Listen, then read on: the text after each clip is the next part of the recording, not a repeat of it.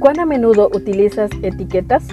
En la actualidad, el concepto etiqueta ha ganado un espacio significativo en todas las áreas de la vida. Las utilizamos para identificar, clasificar o valorar. En este día compartimos Etiquetas para reflexionar de la autora Carolina Ramos. 365 reflexiones agrupadas bajo 7 etiquetas. Querido joven, descubramos la etiqueta para hoy.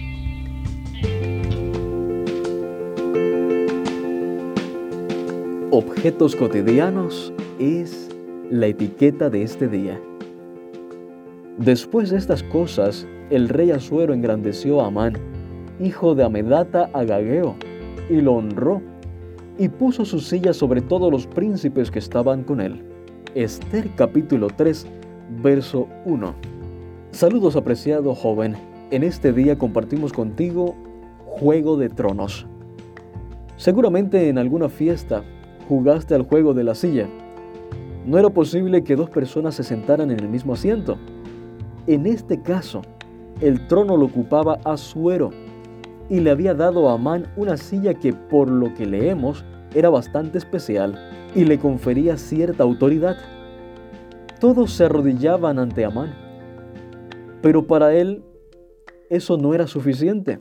Mardoqueo no lo hacía y esto lo airaba.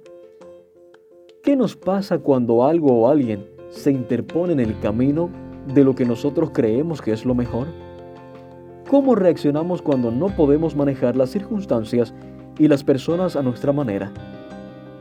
¿Qué pasa por nuestra mente cuando los planes de Dios, la respuesta de alguien o una eventualidad van en contra de nuestro sabio parecer? ¿Quién está sentado en el trono de nuestro corazón? Los siervos del rey le preguntaban a Mardoqueo cada día por qué él traspasaba la orden del rey. Mardoqueo cada día tomaba la decisión de tener en el trono de su corazón a Dios.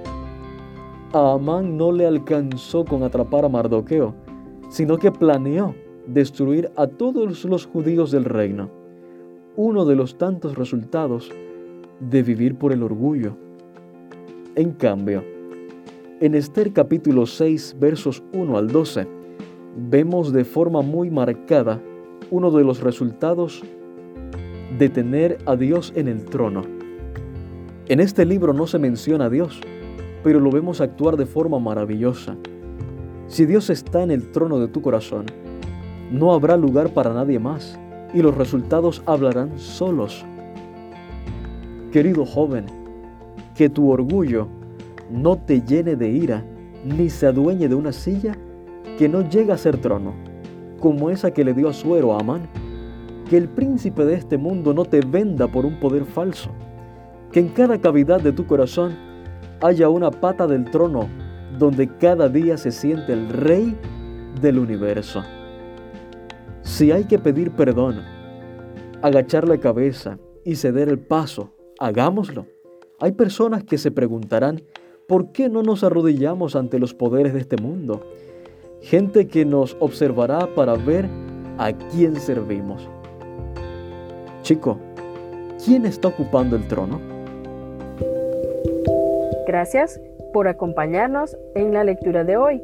Esperamos que esta etiqueta te motive a caminar cada día con Dios. Te esperamos en nuestro próximo programa.